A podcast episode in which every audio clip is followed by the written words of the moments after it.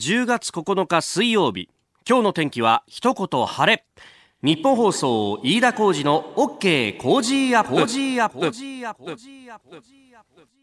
朝6時を過ぎました。おはようございます。日本放送アナウンサーの飯田浩二です。おはようございます。日本放送アナウンサーの新業一華です。日本放送飯田浩二の OK 工事アップ。この後8時まで生放送ですあの今朝、今朝というか、まあ、夜中なんですけれども、はい、マンションの扉を開けてでうちのマンションはあの廊下が外廊下になってるんで、うん、風が吹き抜けるんですけどいや今日風強かったね。あそうですね。確かに、ねうん、もうすでにっていう感じなんですが、まあ、これもね台風が近づいてきてるその影響もおそらくあるんだろうと思うんですけれどもね、はい、あのいろんなところに影響が出ていて私あの今週末にですね実はあの海上自衛隊の観艦式の取材と、はい、ただ観艦式本番は14日の月曜日祝日なんでこれあの船の出る時間には私放送してますんで、ええ、いけないと。であの12と13に、えー、予行というですね、えー、事前公開があったんですけれどもその12日に行こうと思ってたんですよ、はい、であの取材の許可ももらってて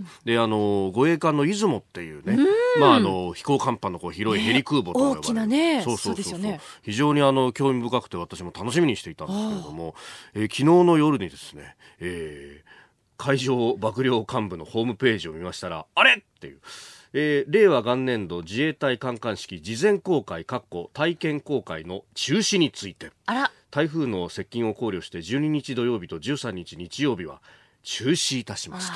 えまあ、こればっかりはもうしょうがない。もう仕方ないですよね。そうなんですよ。もうだから、あの、風も吹いているし、すでに海は波が高くなっていると、あの、強風波浪注意報がね、えー、各地出ているということですし、はい、で、台風はまさにこの12、13というあたりが、えー、関東は大警戒が必要という、ね、そうですね。あの、先ほど日本気象協会の方に伺ったんですが、今の段階、うんでのあの情報としましては、はい、11日金曜日の夜から降り始めまして、うん、12日土曜日午前中にはもう台風の周りの雲がこうかかり始めて午後になるにつれて雨風ともに強くなります。うん、でこれが13日の日曜日の明け方ぐらいまで続くのではないかというふうな今見通しになっていまして、うん、そうなってきますともう12日は1日も外に出ることは。できないかもしれません。しかも金曜日の夜から雨降り出すんだったら、はいまあ買い出しね。そうですね。もう今日と明日がもう日差しがある、まあ、晴れ間がありますので、この2日間のうちに買い足したりですとか、まあ、懐中電灯ですとかい。ろいろ身の回りのもの点検したりしておいた方が良さそうですね。うん。えー、日本放送各番組で、まあ、この台風情報をね、えー、お伝えしてまいりますし、えー、折しも今日10月9日は9月9日に上陸した、えー、台風15号から1ヶ月ということであります。この番組を含めまして、えー、千葉で今どういう状況なのか、そして台風19号が来るというあたりの対応についてもですね、各番組、えー、記者が行ってリポートしたり、アナウンサーが行ってリポートしたり、えー、そしてこの番組では、あの、南房総市の石井市長と電話でつないで、え、現地の情報を聞いていきたいと思っております。さあ最新ニュースをピックアップいたします。スタジオに長官各社入ってきましたけれども今日はですね、えー、経営に関するものが一面トップというのが多いですね。あの企業のトップの交代について日経、読売、それから産経は日産の社長打ち出しというところをトップに掲げております。で、一方で朝日新聞は関西電力、この会長辞任へと、あの金銭受領問題、隕石というのを一面トップに掲げています。で、この関西電力社長はですね、電気事業連合会、電磁連の会長も務めているんですけれども、社長の方は、まあ一連のこの第三者委員会などの、えー、報告等々が終わってから辞任の意向こうということで、まあ、ただ、この電磁連の会長は先に辞任するというようなことも出てきております。まあ、このあたりのことについてはですね、えー、2つとも後ほど7時台、えー、今日のコメンテーター数量政策学者の高橋洋一さんとまた深めていきたいと思います。で、えー、海外の経済についてなんですけれども FRB アメリカ連邦準備制度理事会のパウエル議長がですね、えー、講演を行ったとでそこで、えー、今後の資産購入の再拡大へということを発表したということです。まあ、これはあの短期金利の上昇を抑制するためというようなことが言われて、えー、いるわけなんですけれども事実上のこれもう金融緩和再開だというふうにもなってます。まあ、FRB のこの姿勢に関してはトランプ大統領が再三にわたって批判をしていると、えー、緩和が足らないと。景気を本当に下支えする気があるのかと。能力もなければガッツもないみたいなね、えー、非常に辛辣なツイートも様々やってるわけなんですが。確かにアメリカはあの先日も説明しましたが ISM という、まあ、製造業に関する統計が非常に下がってきているだとか、えー、そろそろ雇用も頭打ちなんじゃないかとか、えー、景気の曲がり角なんじゃないかっていうようなことが出てきてますんで。で大統領選の近いトランプさんとしては景気を何としても経済を良くしておかないと選挙には勝てないと身に染みて分かってますからその辺ビジネスマンですからね。えーなんとかしてほしいと。で、FRB としては、えー、一度緩和やらないっていうふうに舵を切っただけに、えー、手仕舞いを今のうちにしておきたいっていうのがあったんですけれども、結局、緩和をこれ、えー、事実上、復活させると。これがですね日本の日銀の姿勢と正反対で面白いのがこのアメリカの事実上の量的緩和の再開をですね、ステルス QE、ステルス緩和みたいな、えー、言い方をしてるんですね。一方で日本はですね、日銀は、えー、量的緩和をずっとやってますと。で、えー、量的緩和をずっとやってますから、えー、年間80兆円をめどに資産をどんどん買い入れて、えー、市中にお金をジャブジャブと出してるんですと。その方針に変わりありませんと。ずっと言い続けてるんですけれども、ただあの買い入れてるじゃあその数字を見るとあれ？年間20兆も買ってねえぞというふうになっていてこれを何と呼ぶかというとステルステーパリングステルス引き締めというふうに言ってまして今実は世界の流れっていうのは、えー、まあ、ステルスだろうが何だろうが緩和をしていって、えー、また市中にお金をどんどん流して景気をなんとか支えましょうねと。でただ緩和するだけじゃ効かないのは分かってきたと。だから財政も一緒にこう出動して要するに国債を買うということですから、えー、その国債を担保にして国は、えー、貨幣というかお金をどんどんこう手に入れることができると。で、えー、二人三脚で金融と財政で景気を下支えしていきましょうねっていうのが結構世界のトレンドになりつつあるんですけれども、日本だけがその真逆を言っていて、だって日銀はステルスで引き締めるわ。で、財政の方だって税金を上げるという引き締め政策をやっているわ。これね、あの政府、日銀一体となってこれ本当だったら大批判しなきゃいけないんですよ。ところが、新聞はそれに対して大して批判をしない。なぜか、軽減税率で彼らは恩恵を被ってるからですね。今日の日経新聞の中に経済面でですね、日銀はよくやってますよっていう仰天するような記事がありまして、えー、こちら、経済面のごめんです。緩和度合い、日銀が突出、影の金利マイナス7.7%、欧米を大きく下回る。で、これがですね、また私カチンときたのが、えー、国際通貨基金の元チーフエコノミミストであるオリビエ・ブランシャール氏の論文を引く形で、えー、日本の金融政策は限界に達したと指摘していると。で、その根拠の一つが影の金利というものだというふうに言っているんですけれども、これね、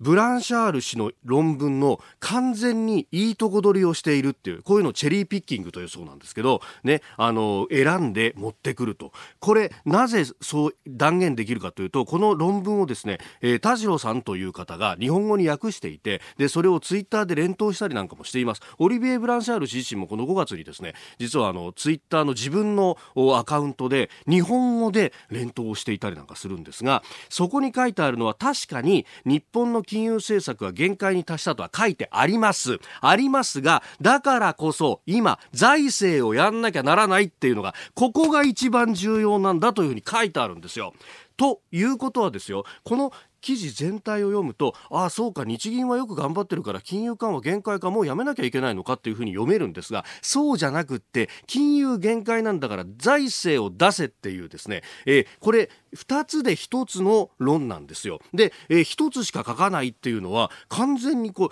う完全とか不完全なものを出していると。でその上ミスリードを誘うということでまあこういった記事が横行してるじゃないかと。で今回の国会はその財政出動をこそ議論しなきゃなんないんですが消費税反対だけを言ったら意味がないんですよ。じゃあそれに代わる景気を悪化させないための方策は何なんだというところを議論しなきゃきゃいけないのに全くそこを議論していないっていうのはおかしいじゃないかと。令和新選組だけなんですね、えー財政と金融のパッケージでガンガン財政出していきましょうよと言ってるのはその環境っていうのは私はおかしいと思いますよ、えー、ご意見お待ちしております。メール COZY コージーアットマーク 1242.com です。あなたの声を届けますリスナーズオピニオン、えー、今朝のコメンテーターは数量政策学者の高橋洋一さんです、えー、取り上げるニュースですがまずはあ関西電力の会長辞任というところ。それから日産自動車の社長人事、えー、さらに米中の貿易についての閣僚級の協議、えー、そして台風15号被害から1ヶ月ということで7時30分頃のニュースキーワードのゾーンで南房総市の石井市長に現状を伺います。そして7時40分過ぎスクープアップのゾーン8月の毎月勤労統計調査の結果が出ました名目賃金が2ヶ月連続で減少しているこれ額面で減少しているぞと消費増税の影響についても伺っていきましょうメールツイッターこちらですメールアドレスは、コージーアットマーク 1242.com。アルファベットすべて小文字で COZY でコージーです。コージーアットマーク 1242.com。ツイッターは、ハッシュタグコージー1242、ハッシュタグコージー1242です。ご意見をいただいた方の中から抽選で5人の方に、JA 千葉未来農産物直売所しょいかーごさんからいただいた、きゅうりなど朝取り野菜と醤油せんべいの詰め合わせをプレゼントしています。新鮮な野菜をお送りしますので、必ず電話番号とお部屋番号もお書き添えください。いただいたオピニオン、この後ご紹介です。本音のオピニオンをお待ちしています。えー、さあ私、先週の金曜日から月曜まで韓国ソウルに行ってまいりまして、えー、日本で伝えられている韓国についてその本当のところというのをいろいろ取材してまいりました、えー、今日はですね韓国経済がテーマ。今日と明日の2日間です。でお話を伺ったのは日経メディア産業タイムスのソウル支局長のオム・ジェハンさん。まずは今の韓国の経済状況について伺ってきました。まあ一言でですね土砂降り状態だと思いますね。土砂降り状態。はい、今の政権は経済音痴と、僕は名付けたいですね、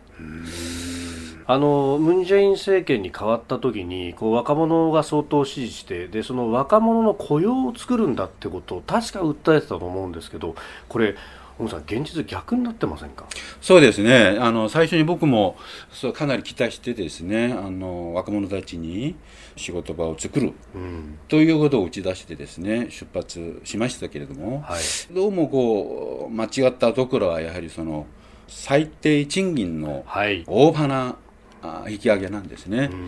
賃金を払うことで利益がどんどん減っちゃってこれじゃあもう商売自体が立ち行かないっていう人が増えちゃった。です。あの消費のところではそのコンビニですとか、はい、フランチャイズ業界がですね、うん、えー、大打撃を受けてるんですね。そうなってくるとこの今若者の失業率ってどのぐらいになるんですか？政府はですね、はい、まあ6割60%と言ってるんですけれども、えーちゃんとしたその基本的な数字では多分、うん、50%。と思うんですが、ね、その50%にも落とし穴がありまして、うんうんうん、兵隊に行ってる若者とそれから大学院に進学した若者が含まれてるんですね。はい、でですから韓国軍60万人、はい。が含まれてるんですよ、その就職率には。は冷静に言えば、多分40%、はい、切るんじゃないですか？それはやはりあの正社員と見てですね、はい。まあ、全体の失業率の部分でも、まあ、別の記者の人に聞いたのもねあのそれこそ市などの公共セクターが、まあ、非正規でお掃除だとかそういうのを雇ってる人だとか、うん、そういうのも全部ひっくるめて素晴らしい数字が出ているということを言ってるんだけど誰もそれを信じる人はもういないというような状況になっているそうです。えー、続いて、えー、日本で、まあ、7月に発表されたえー、輸出基準の見直しについて、えー、であります。どのような影響なんでしょうか？まず一番今回、日韓のですね、貿易摩擦によるターゲットは半導体なんですね。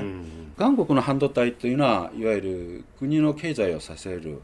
大黒柱産業なんですね。はい、全体の輸出のですね、21%。で、さらにディスプレイまで含めますと、はい、全体輸出の25%を占める。で例えばサムスン電子がですね、はい、半導体をやらなかったら、うん、今のサムスン電子ないと僕は言い切れます。ですからその韓国経済の大黒柱産業の半導体を作る革新的な物質、はい、材料、この日本製ですね、これが手に入らないということでですね、はい、だから大騒ぎになったんです。まあ、安倍さんはすごいなと思ったのはですね、多分、経産省がそれを打ち出す前の6か月間ぐらい僕はシミュレーションをしたと思うんですよ。要は韓国に一番痛いところはどこなんだろう。はい、中でも何か。で、半導体。その中でも、コア材料。だったんですね、はい、その中でも一番のはですね、はい、高純度フッ化水素。99.999いわゆるその59以上は日本企業しか作れないんです。しかも半導体構造ってですね24時間365日回らなければならないんです。なるほど。これ2秒3秒止まったらですね、はい、大赤字になっちゃうんですね。実際にストップします。この先する。します。少しずつ今出してるんですけどね、ええでもねちゃんとした量はないんで止まるんです。ですから韓国も最初は感情的に対処しましたけれども、ええー、もっと冷静に対応しようという、まあ、動きはあるんですけどね。オウムさんは事情を知ってただけにもうこれ発表された時点で大変なことになるぞっていうことを韓国政府に警告をしていたそうなんですが、うん、ところが政府はですねもうムン・ジェイン政権は、まあ、経済本地ですから全く動かず途中までは威勢のいいことを言って、急所を突かれたのにジタバタ動いてしまったからどんどん傷が深くなったっていうような表現をされていました。まあ、あの今になって静かにはなってきてますけれども、まあ、そういう意味では、えー、これは、えー、向こうにとっては、まあ、かなり効いている部分はあると、うん、まあ、特に高純度のものっていうのは日本にしか使われないという非常にこう強みもあるというところのようであります。えー、日経メディア産業タイムスソウル支局長オムジェハンさん。お話の続きは明日のモーニングライフアップで、え、ご紹介いたします。明日はいわゆる徴用工裁判の日本企業の動きについてそして今後の日韓の経済関係についても伺っていきます。あなたの声を届けますリスナーズオピニオンニュースについてのご意見いろいろいただいてますね、えー、メールです。美和さん横浜戸塚区56歳の奥様。北朝鮮の漁船が乗組員60人の大型船だったと聞きました。日本の海域で違法操業しても拿捕罰金を課されることなく退去なので日本は足元見られていると思いますと、まあ、昨日も自民党の部会の中でねそういったこう批判水産庁の担当官だとかからに対してかなり上がったんですけれどもそれに対して水産庁の方々が何と言ってたかというといやそうは言ってもあの向こうは多勢に無勢で来る上にそこに我々船一隻それで全部をこう拿捕とか逮捕とかってことになるともう手が回んないんですよと先生方だったら予算をつけてくださいよっていうのを、うん、現果に匂わせてるというような感じで、まあ確かにそういう部分はあるようで、まあで対応を精一杯やるとなると、放水だとかで退去をまずさせるというところを優先したということが現場では起こっているようですね。えー、その辺も含めて議論していかなきゃいけないし、必要な予算はつけなきゃいけないと。えー、日本の大きな、えー、大きなこれは資源でありますからね。さあ、7時台はコメンテーターの方々とニュースを掘り下げます。今朝のコメンテーターは、数量政策学者の高橋洋一さんです。おはようございます。おはようございます。よろしくお願いします。はい、よろしくどうぞ。確か前回出演の時、2週前だったと思うんですけれども、はい、前日か前々日かなんかに、ラグビー見に行ってましたよね。行きましたよ。うん、あの後は、テレビし式を中心にですか？いや、それ、取れないね。取れないんですよね、チケットがね。にわかに大人気になっちゃって。いや、でも日本は快進撃を続けてるじゃないですか。素晴らしいですね。興奮しちゃいますね。ねえ、あれだけ、ねえ、アイルランドにも勝つと。アイルランドに勝つし、ほな、サモアの時に最後にボーナスポイントだったでしょ、トライで。あれはちょっと、ええと思いましたよ。すごかったですよね。80分超えてもプレーを切らずに。だって本当は終わってたんだよね。あの、その、サモアのボールで。それなのに入れるのがちょっと違ってるとあんな反則あんのかなと思ったけど、それで、その後に日本トライでしょ？びびっくりですよ、あれは。あれは驚きましたよ。最後、それで4トライを。そう。それでボーナスポイント1個でしょ？大きいですよね。本当まあ、ちょっと台風が心配なんですが、今週末もね、スコットランドとも大一番と。そうね、これ、中止になっちゃったらどうするのとかいう話ましたね。なんかいろんなね、引き分けなんでしょ？う引き分けだと、まあ、それはちょっとないだろうね、こういう話でね。引き分けだとただ、決勝トーナメント進出が決まるという、ね、いや、ちょっと、ちょっと後味悪いから。まあね、どっか他のところでもやってもらったらね、いいんじゃないかなと思いますよ。うん。えー、今日も一つ、ニュース解説もよろしくお願いします。よろしくお願いします。10月9日水曜日改めましておはようございます。日本放送アナウンサーの飯田浩二です。おはようございます。日本放送アナウンサーの新業一華です。あなたと一緒にニュースを考える飯田浩二の OK 工事アップ。7時台はコメンテーターの方々とニュースを掘り下げてまいります。今朝のコメンテーターは数量政策学者の高橋洋一さんです。おはようございます。おはようございます。高橋さんには番組エンディングまでお付き合いいただきます。では最初のニュースこちらです関西電力の金品受領問題八木会長が辞任の意向。関西電力の経営幹部らが福井県高浜町の元助役から金品を受け取っていた問題で八木誠会長が責任を取って会長を辞任する意向を固めたことが分かりました。また岩根茂樹社長は近く設ける第三者委員会の調査が終了するまでは職にとどまりその後辞任する方向だということです。えー、各紙一面で、えー、伝えております。トップなのは三紙いやごめんなさい。トップなのはあの朝日新聞だけという感じですが、うん、えー、それ以外もね一面の二番手記事とかで伝えておりますが、うん、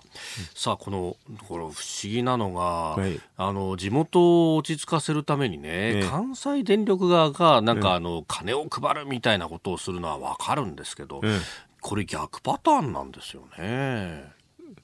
あの要するにえっ、ー、と、この、も、あの、旧条約側が、ええー、まあ、あのね、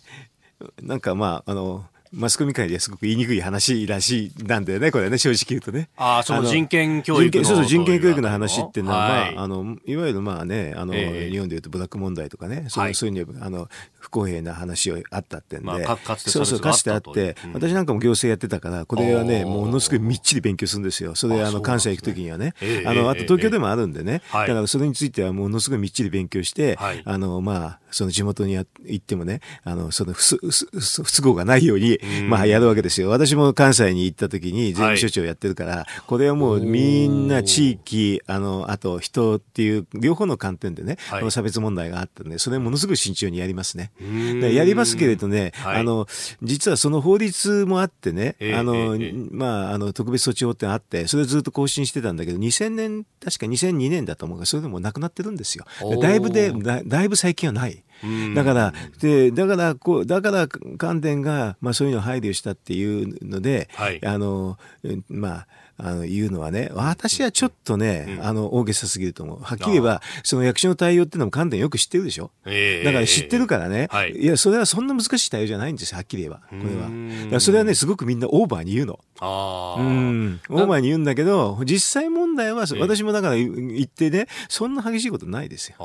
あうん、これ、まあ、そういう、その、まあ、この森山氏という人の、まあ、個人的な性格の部分であるとかがクローズアップされてますけど、うん、基本的には、じゃあその森山氏がいろんな企業の顧問を務めてると、えでそこに対して仕事が欲しいからどんどん金品を出すみたいな。そうそう。そういうなんか利益誘導の構図と見た方がいいわけそっちの見た方が正しいですよね。あの、そもそもそれであの関連もねそういうふうな、はい、あの相手がいろんな状況の時には組織対応しなきゃいけないんだよね。あの役所も組織対応実はそういう時するんですよ。はい、だからそれをしてなかったっていうのは関連のミスですよ。だって個人の対応に任しちゃってたあの要するに全部個人の対応で一時保管なんてやるでしょ？そんないですよ。はい、こういうこの手の話は全部組織対応。だって個人で全部できないから組織でやるっていうのは役所もそうなんだから関連も当然そういうふうにしなきゃいけないんだけど、はい、関連はそれをしてなかった個人に全部委ねちゃったでしょ？要するに記者会見も全部個人でしょ？はい、あれは絶対おかしいです。なるほど。ええ、まあ確かにこれいろんなところに金品を出していたっていうのは福井県の職員だったりとか、え、まあ警察関係とか、はい、あるいはあのね国会議員にも話が及んでますけれども、まあ基本的には県職員なんかは組織対応だし、もちろんそうです。まあ国会議員の場合も事務所対応という形である意味の組織対応。ええだから関連だけは組織対応じゃなく個人対応にしたわけでしょ？はい、それは絶対おかしい。あれだからこれはある意味で関連のリスク管理が全くできてないから、私はその背景のいろいろなことを全部考慮した上でも、関連の責任は大きいってと思いますよ。これ、その世耕前経産大臣、え個人献金があったとか、えそういうのが、まあ今日ね、週刊新潮が報じてますけれども。でも違法性ないと思うけど。だからそれはそれで、あの個人献金でちゃんとあの資金収支報告書に出ていれば、はい、何の問題もないです。えだから自分の権限関係あったら別ですけどね、それは全然ないでしょうし、はい、だからそれは献金があったって話と、うん、そこの背後に不正がどうのこうのって別の話ですよね。だからこういうのってきちっとそういうふうな法律とかそういうのでやった方がよくて、はい、はっきりとこの関電の,、あの取締役の人っていうのは背任的な話ですよ。はい、要するにたくさん工事を社しといて、そのキックバックを受けて個人でもらっちゃったってことでしょ？これは解任に背任になって、この条約がもし生きてて聴取を取ったら背任になっちゃうかもしれない。でももうなくなっちゃってるから死に口出しなんだけど、だからそれは相応の責任は取らざるを得ないと私は思いますよ。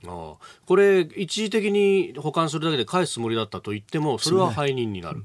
あの返すつもりやったのか認めてもらえてなかったから税務調査で所得認定されてるんですから。なるほど、えー、そんなもんは通用しませんよ。えー、まずは関西電力をめぐる問題でした。おはようニュースネットワーク。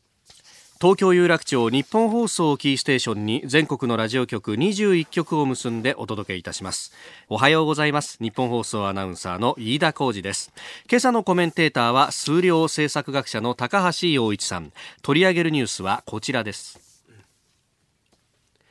日産自動車社長の後任に内田誠専務が就任へ。日産自動車は昨日社長兼最高経営責任者 CEO を先月辞任した西川博人の後任に内田誠専務執行役員を昇に昇進させる人事を発表しました。また最高執行責任者 COO にルノー出身で三菱自動車 COO のアシュワニ・グプタ氏が就任。信頼回復へ集団指導体制を構築します。えー、そして副 COO という方も置くということで、えー、そこには関さんという、うん、まあ、これは日産生え抜きの人が入ったと、まあ、この内田さんは日本人でありますけれどももともとは日照祝い、まあ、今の双日にいてそこから日産に転じたという人だと。いうことです。まあこういうの解説するときに、はい、なんか昔のサラリーマン時代を思い出しちゃうんですけどね。まあ人事が面白いねっていう話ですよね。まあね、あのどこの出身だとか何派だとかそういうのでね。そういうので大体見えちゃうんですけどね。はい、見ちゃうんですけどね。ええ、まああのね、前のゴンさんが恩出されて、はい、それでまあ違うね、この人が立った、西川さんが立ったら、そしたらやっぱりまたそれも脅されちゃったって話でね。まあ西川さんもちょっとね、あの役員報酬の、不適切なところがあったんじゃないかとまあでもあれも脅されたんでしょ？要するに反対の方、まあそうそのようですね、まあ、そういうことでしょ、うん、それだからそういうこういう話なんですよね、はい、それで結果的には、まあ、ちょっと、まあ生え抜きでなくて、まあ、無難な人がなったと。ただしルノの方も一生懸命頑張ってるからここの、はい、まあ、グブタ氏っていうのを入れたと、そうするとその裏側にちょっともうちょっとあるんだけどしこういうのはやっぱり指名会社っつって、はい、その役員は指名委員会っていうのが指名するんですけどね、そこにちゃっかり決算書の天下りがいたりしてね。面白いですね。本当にこういうのは。いや本当ね、今回そこら辺が結構作用してるっていうのは、えー、やっぱりあの日経はその辺食い込んでるんですかね。いろいろ書いてあるんですが、書いてるみたいな。さすがサラリーマンの新聞だ。こういうことは 好きだから。あのなんか、えー、最初は100人ぐらい、ええ。ー、ロングリストといってこう候補があったんだけれども、そこからあの10人まで才川氏の退任の発表で絞って、えで9月末には3人まで絞ってきたと、でこの3人が内田氏、関氏、グプタ氏の3人で、で、えー、ルノー側はグプタ氏を推す、うん、で指名委員会の委員長が、うん、えー、豊田正和氏という方なんですが、天下りですよ。この人経産省出身。経産省。それで、も、もともとは日産ゴンさんがいた時は天下り受けなかったんだけど、はい、ちょっと危なくなってきて、最後の時にちょこっと入って、はい、まあ日米の話とかね、中国の話がありますよって連絡調整みたくやってた人ですよね。なるほど。ちゃっかり入って、でも今回生き生き延びて、指名委員会でしょ、委員長でしょ、うん、いや、さすがにあの、まあ人事で動く、泳ぐのうまいなって感じは私はしましたけどね。いや、まさに指名委員会のやっぱ舵取りを握っちゃうっていうと、自分たちの方向に持っていけると。持っってるでしょ。それでまあ、あの、官邸がどこまで移行あるのか知りませんけどね、はい、なんとなくこの社内に行ってる時はね、自分はね、官邸がバックにあるみたいなこと喋るんでしょ、おそらく。あ、なるほどね。そのご意向そうそうそうそう。来てと。うん、で、えー、関氏内田氏の日本人トップを主張したと。うん、で、まず、関氏が10月初旬にトップから外れた。うん、西川氏とともに経営再建策を作ったことなのから、えー、西川体制と大きく変わらないじゃないかとされたと。うん、だから無難に言ったんでしょ？要するに両方にて、うん、それだから結果的に、はい、まあ2種類はいて、その色があんまりついてないのがポコッと入るって。まあ人事ってこんなもんでしょうね。なるほどね。うんふんだけの話ですよって。なんかその経営手腕だとか、あるいはこう、業績を伸ばしそうだみたいなのよりも。関係ない。無難に、無難に収まる人が一番いいってやつ。特にこういうやっぱり揉めている時っていうのは。そりゃそうでしょ。う個性強い人だったらダメですよ。ああ。だから無色透明なような人でね、はい、この人いたのかっていう感じの人の方が実はポッポって上となっちゃうんですよ。うん。いやなんかその サラリーマンやってると確かにその仕事ぶりだけはが出世に直結するわけでもないって。全然関係ない 全然関係ない。うんうんだけでしょ。ってまあこうやってかなり上になると本当うんうんだけでしょうね。ある程度まで上に行かないあのその10人のリストぐらいに行くのはね多分仕事だと思いますよ。なるほどね、うん、有資格者になるまでは仕事一生懸命やらなきゃいけないけどね。最後のやつは最後の目振ったような感じですよ。なるほど。ただあの日産はあのそもそも論として、まあ、このお家騒動もありますけれどもそれ以外にも、うん、あのアメリカ市場での失敗などもあって、ね、非常に利益が落ち込んでいるというところがあると、ね。うん、それを、まあ、この内田さんを筆頭にした3人の体制で立て直さなきゃいけないと。まあ、これもね、経営手法と関係なく選ばれた人たちだから、うん、まあ、運が良ければ立ち直せ、立て直せるでしょ。う。本来的には、まあ、ゴーンさんは自分のリーダーシップで、うん、あの、瀕死の日産を立て直したという、ともされると。そうそう。ええ。ーまあ、人、ね、あの、口の悪い人は、ただただコストをカットしただけじゃないかというような人もいますけれども。まあね、この経営の話とかね、そういうのは世界経済の動きとかそういうのに結構影響されるでしょうからね。経営努力とちょっと違うところで、ええ、あの、決まっちゃうかもしれませんね。うん。まあ、その辺世界経済を左右するというあたり、続いてのニュースに参ります。はい、米中閣僚級貿易協議10日からワシントンで開催。アメリカ政府は7日中国との閣僚級の貿易協議を10日からワシントンで開催すると正式に発表しました。閣僚級協議が開催されるのは2ヶ月半ぶりです。農産品のほか中国による知的財産権の侵害や技術の強制移転の是正など幅広い分野が協議の議題となります。7月末に上海で開催して以来ということになるんですがこの、まあ、米中の摩擦の影響というものがいろいろ下が出てきてまして、えー、世界の GDP の0.8%下押しするんじゃないかというような指摘もあるようであります。IMF が見直しを、えー、見通しを修正したというニュースも入ってきておりますが、うん。まあ、これ、経済だけの問題かっていうところ、ね、もう本質が違いましてね、うん、この知的財産権の話っていうのがあるんですけど、はい、あの背景は安全保障ですね、うん、安全保障の話があって、まあ、あの技術について、はい軍事的な優位をアメリカが絶対に許さないっていうのが大前提で、その話っていうのは2010年ぐらいからずっと米国の議会では議論されてるなんで、えー、そのあたりを読むとすごくよくわかよくわかりますけどね、要するに経済のような話で派遣あの派遣っていうので、まあ、はい、まあ日経新聞とかそういうのを書くんですけれど、実際は安全保障の要するに派遣ですね。ですから、そういう意味ではハイテク産業についてはものすごく厳しくアメリカがやると、それは軍事転用されるからということですよ。だからその辺のところはね、日本の経営者はもうちょっと真剣、なんかね、真剣っていうかね、うん、あの、情報をね、よく入れて、はい、あの、対応した方がいいと思いますよ。日本の方の企業の人って中国と簡単に合弁たり、合弁とかいろいろやるでしょ？そ、ね、れと日本のハイテク産、ハイテク技術が中国に流れてるっていうのは、アメリカは今度許さなくなると思いますよ。だからこういうことは中国とやってるでしょ？やってるんだけど、これは実は日本にも実は要求するんですよ。ね、だから例えば、ハイテク関係ではもう中国との間の合弁企業はかなりできなくなると思った方がいいくらいね。ああ、うん、もしやるんだったら、もうアメリカの市場からの撤退も辞さないだってやってたら逆に中国との間で、まあ技術協力なんかやってたらね、はい、アメリカ市場から締め出されるって可能性は高いですよ、これからね。ええ、その前として中国とアメリカやってるわけだから、はい、これよく見といた方がいいですよ、今、中国ビジネスしてる日本の経営者は。うん。で、まあ、それに関連して、あの外資規制、政府関与を強めるというニュース、これ、各紙、経済面で報じてますけれども、うん、あの安全保障に関連する企業への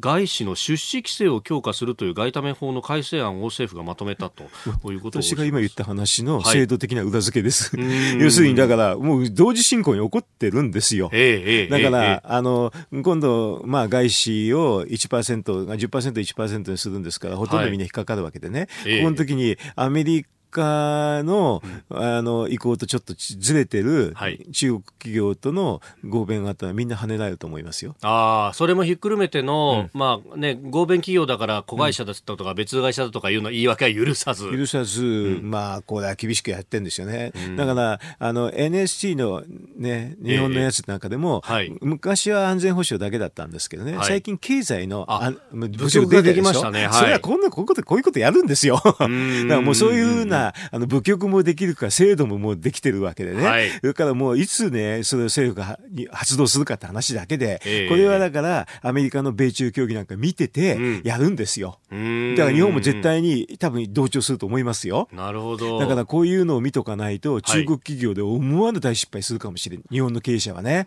するかもしれませんよ。うん。まあこれあの法律の改正が必要だからやっぱり今出して臨時国会あるいはつあの通常国会。通常国会来年の、えー、で通さないと間に合わんと。来年から動いちゃいますね。うん、えー、まあ、米中米中協議もそのあたりを一つの山として、えー、何がしかの結論が出るんじゃないかっていうのをやっぱり見越してこうやって動いている。そうですね。あの外資規制法律だったかちょっと覚えてないんですけれど、はい、ちょっと前に法律改正してるんで、かなり政令でできますから、すぐ、すぐ、動く可能性もありです。まず実効性を政令で出して、で、え。ー、まあ、あの、法律は後からでもついてそうですね。だから法律またどこまでかよくわかんないですけどね、あの、かなりの程度は政令で確かできるはずでしたよ。なるほど。えー、そうじゃないとね、こういう外資規制とかそういうのは世界経済の、世界経済とか政治の情勢でね、パッとやんなきゃいけないから、はい、法律上ね、結構緩く、あの弾力的に、ね、できるようになってるんですよ。なるほど、ね、えー、そうじゃないとね、ワークしないから、これ法律改正必要ですって言ってね、国会開いてませんって言い訳通用しないと分野なんです、これは。確かにそうですよね。他がやってんのに日本だけ何やってんだになっちゃうと。だから、これはね、すぐ動くと思います。なるほど。えー、高橋洋一さんとお送りしてまいりました。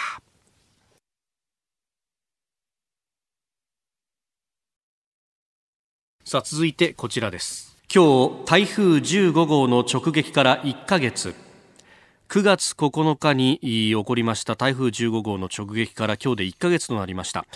被害が大きかった千葉県では昨日時点で住宅被害が3万4822棟。依然として被害調査は進んでいて今後も数が増える見通しです。復旧というか調査が今やっている最中ということですから、まあ、復旧もこれからというところです、えー、その上台風19号が接近そして関東に上陸するんじゃないかというようなことにもなっております。で今日のこの時間は被害が大きかった南房総市の石井豊市長に、えー、電話をつなぎまして、えー、被害からの復旧状況そして週末の台風への対策などを伺ってまいります。石井市長おはようございます。はい、おはようございます。お忙しい中すいません、ありがとうございます。あ、いえいえ、よろしくお願いします。よろしくお願いします。さあ、1か月が過ぎました。復旧の具合いかがですか？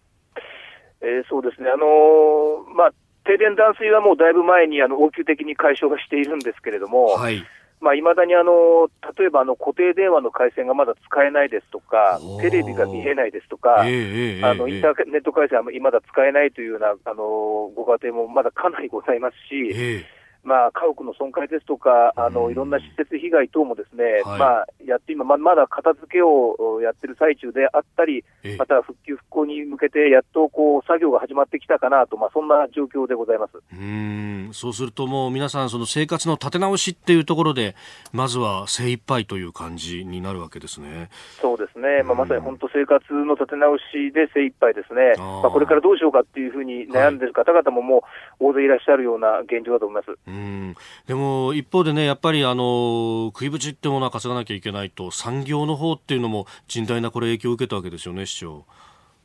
そうですね。あのまあ、農林水産業、観光事業、さまざまな中小事業者等々、かなり大きくく、まあ、被害を受けてますんで、はい、えー、まあ、それこそまだこう全容がどのぐらいの規模なのかっていうのは把握しきれていませんし、まあ、これをあの各それぞれの分野ごとに復旧していくには、はい、もうあの1年という年単位の時間がかかると思います。あの前回お話伺った時には、まあ、ボランティアの方々、あのね、え特に屋根のブルーシート掛け手伝ってくださいということを市長おっしゃられていました。あの、その後もかなり駆けつけてくださってるんですか？はい。あのボランティアさんはおかげさまであの継続的に、まあ、大勢の方においでいただいています、はい、で今でも、まあ、そのボランティア活動を続けていただいておりますけれども、えー、まあ、ボランティアセンターの現状ですと、まあ、今でもそのブルーシート掛けの要望がですね、まあ、溜まっているというか、まあ、まだ終えきれてないという状況がございます。はい、はい。えー、そうすると、その状況で今度台風の19号がってことになると、もう時を争うわけですね、これは。そうですね、もう本当、時を争う、もうこの週末のことですから、その週末までまあできる限りのことをもうやっていくということだと思っていますし、まあ、本当に今度の台風、本当に心配しています。うん。これ、あの市長、さまざまな面で対応しなきゃならないことが多いと思うんですが、台風19号、一番懸念されているのはどういったところですか？いややはり、あのまあ、前回同様にですね、はい、あのまた大きな停電が発生するんじゃないかというようなことを、やはり心配してますし、要は前回と同様のようなあの状況になってくるんじゃないのかなということを、やはり、まあ、とても、まあ、心配しています。えーまあ、本当にだけど、それに対して備えられることはしっかり備えていかなきゃいけないなと、まあ、そんな状況です。うん。いや本当にね、台風の進路ね、えー、少しでも被害が少ない方にいてほしいと、もうね、こればっかりは祈るしかないというようなところもあるんですが、まあ、ね、万全の備えを市長、今されてると思うんですが、あのー、今困っていること、あるいは一番必要なことをまず、リスナーの方々に、えー、訴えていただければと思います。そうですね。あの、まあ、今必要なことは、まあ、今でも台風15号からの,、はい、の被害のまあ、あ回復するための、まあ、ブルーシート掛けや、まだあの災害ごみの撤去作業なども、まあ、ずっと継続して進んでいまして、まあ、それらもまだ終わっていない状況にございます。はい、あのそういった点では、まだまだこれからも、まあ、人手を必要としていますんで、まあ、ご協力いただければありがたいと思いますし、まあ、今現状では本当台風、台風19号に、もうあのしっかりと備えていくということだというふうに、まあ、思っていますので、はいはい、まあ、そういう現状です。わかりました。市長、どうもお忙しいところありがとうございました。いえいえ。えー、南房総市石井豊市長にお話を伺いました。さあメールやツイッターでニュースについてご意見いただいています先ほど南房総市の石井豊市長につなぎましたけれども、えー結構ね、あのー、まだ復旧の車を見かけますというようなえー、書き込みのツイッターだとか、うん、えー、それから神貫さん、事前に電源車手配できないのかなと、まあね、これ、鉄塔が倒れたら、うん、どうしようもないんですね、うん。まあ、そういう対応もね、おそらく考えてるでしょうけれども、あの防災科学研究所というところが、えー、この防災に関して、えーレスレス、ポンスサイトというものを立ち上げております。まあ、これあの、被害の状況だとか予想される雨量なんかも出てますんで、それが地図上にプロットされるというものですんで、今のうちにブックマークをしておくといいかもしれません。防災科学研究所のクライシスレスポンスサイトあの番組のツイッターの方に、えー、上げております。あの直接リンクを貼ってますんで、えー、ぜひご覧いただければと思います。まあこれいろんな情報が一目でわかるという全部地図にプロットしてくれるというもんですのでなかなかこれ使えると思いますさあ続いてのコーナーはここだけニューススクープアップです。この時間最後のニュースをスクープアップ !8 月の毎月勤労統計調査。名目賃金が2ヶ月連続で減少。厚生労働省が昨日8月の毎月勤労統計調査の速報値を発表しました。基本給や残業代などを合わせた1人当たりの現金給与総額名目賃金は前の年の同じ月と比べ0.2%少ない27万6296円で2ヶ月連続で減少しております。えー、これね、現金給与総額、だから、まあ、ある意味、実感の部分というか、ね、あの、うん、額面でわかるっていうね。うん、まあ、景気良くないんですよ。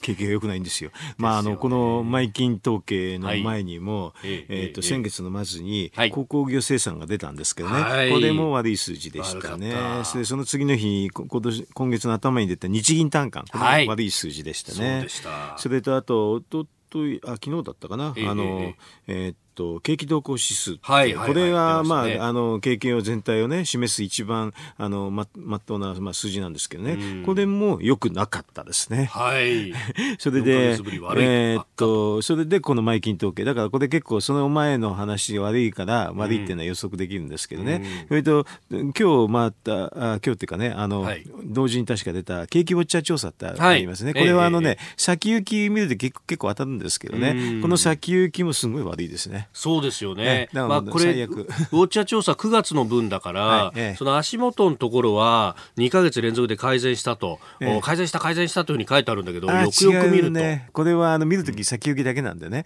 うん、要するに現状の方はこの景気動向指数で見るんですよ。で先行きは結構ウォッチャー調査当たるんでね、そっちを、そっちを見るっていうのは普通だと思いますよ。なるほど。そうすると、あの、景気動向指数って、これで、実は景気判断してるんですよね。はい、機械的なところでやると、もう4か月、月ぶりに悪化っていうので、はい、多分景気後退って言わざるを得ない状態ですね。ああ、えー、これがだから月例経済報告と正反対になってるっていうのがね。月例はね、今月やって、はい、でまあ、この景気動向指数っていうのは機械的にやるから、毎月いつって発表って決まってるんですけどね、月例の方は、はい、あ閣議があって、まあ、ちょっと政治的なんですよね。だから、あの、はっきり言ってやる日は決まってないんですよ。今月中にやればいいんですけどね。なるほど。えー、でも、今月中にはやんなきゃいけないんですよ。ええ ということは、どっかで中下旬で言わざるを得ないでしょうね。はい、そうすると、ここで景気判断を悪くって言わないと、ちょっと結構大変なんですよね。数字的にね。でも今、はい、国会やってるんでしょ？はい、で、本当は2、3か月前に本当はやっててもよかったんですよ。景気悪いっていうのは。数字的に見るとね。でもまあ、多分、選挙とか消費増税の前だったから、やらなかったって、やれなかったっていうね。政治的にね。それでももうやっちゃったから、あの、消費増税やったし、選挙もあったから、っていう感じで、まあ、言う可能性高いと思いますね。この景気、月例経済報告で景気悪くなってると。ああ、もういい加減方針転換をして。苦しくなってきますよ、正直言うと。あのもう、もう数字の底が出てきてやって、いくら頑張ってなんか言っても、なかなか今も言い訳が苦しくなってる状況だと思いますね。で、さっき私がたくさん経済指標並べたでしょ？はい。でもみんな悪いんですよ。悪い。それはこれこれでいいって言ったら、え？っていうふうに思っちゃうでしょ、みんな。いや、そうですよね。もう肌感覚とも、あまりに違いすぎるし。もう、ある意味で、景気対策やるの確保すれば悪いって言った方がいいんですよ。だから、この通常国会であんまり用意してないんですけどね、麻生さんはまだ景気対策今は必要ないなんて言ってるんですけど、2か月だってね、景気対策やらないで済むはずないと思いますよ。だってこれ、あの予算通したとして、景気対策の、うん、すぐに効くわけじゃないわけですよね、タイムラグあるんですよね。ねだからあの、でも今、世界経済悪いでしょ、はい、米中は当分は収束しない、うん、これでブレグジットもある。はい。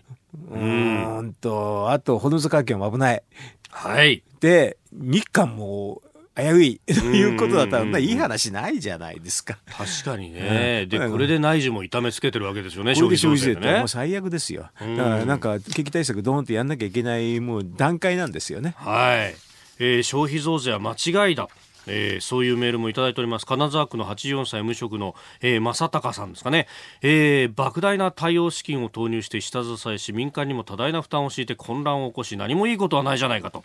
うん、えー、困るのは低所得者高齢者弱者切り捨ての構図なんじゃないかと、うん、えー、試案ですけれども、えー、私の案ですが、えー、消費税むしろ5%引き下げた方が無駄な資金を使わずにかえって内需向上税収も上がる。長い目で見たらいい施策だと思うんですけれどもと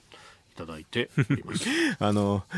Yeah. まあそうなんですけどね、でも、ね、まあ、あの5%下げるとちょっと大変だから、うん、だから、とりあえず全品目軽減税率にしちゃうとかね、はい、それとあとね、軽減税率の税率を下げる方が実は簡単なんですよ。おうん、それでもいいしね、ええ、でも要求を考えてみるとね、はい、あのいろんな対策やってるでしょ、それでポイント還元ってのあるんでね、え、あれはね、あのせっかくあるんだから活用した方がいいですよ。うん、あの私なんか実はキャッシュレスだから、はい、知らない間にポイント還元されてるんですけどね、今まで現金の人人は、これを機会にやった方がいいかもしれません。ああ、それに関しては、まあ、あの、使えるものは使っとくと。そう、使えるものは3000億円ぐらい出るんだから、使えるものは使っとくと。これで一番、うん、一番簡単なのは、私が思うには、銀行預金持ってるでしょ、普通の人。そうすると、ただでデビットカードはもらえるんですよ。おお、なんか一時期流行りましたけどね、デビットカード。ね、全然今流行ってないから、ね、あれデビット使うと還元率はちょっと普通の、あの、交通系よりちょっと高いんでね。え、そうなんですか？そうそう。そうなんだ。うん。あの、デビット、とりあえずは、あの、ほら、スマホとかそういうのは苦手な人とかいるでしょ？えー、で、デビットは、うん、もうカードそのままですから、だから銀行に行ってね、デビットくださいと言えば、ただでくれるんですよ。うん、で、それを使うのが多分一番ね、お手軽だと思いますよ。えー、なるほど。対応店舗、まあちょっと限られるかもしれないけど、デビットの場合は。でも、それが一番お手軽。だから、いろんな、なんか、登録とかめんどくさいこともあんまいらんし。ああ、なるほど、そっかそっか。だから、あの、要するに、これハードルが高いのはインターネット使って登録するとかそういうんでめんどくさいんでしょ？まあね、そう言います、うん、本当そう。でも銀行に行くとデビットはくれるんでね。あれでやるのが一番多分ね、一番あのお得だから、こうもう文句があるのは分かります。分かりますけどね、はいうんうん、この際だからね、まあ一一層ね、踏んだくってあげるって感じでね、デビットを取った、使った方がいいと思いますけどね。なるほどね、ええ、確かにな。もらえるものはもらっときながら。そう。文句は言うと。文句は言うと。もちろんそうですね。そうそうそう。えー、今日のスクープアップ、毎月勤労統計調査、足元の経済消費税というあたりお話しいただきました。このコーナーも含めポッドキャスト YouTube ラジコタイムフリーでも配信していきます。番組ホームページをご覧ください。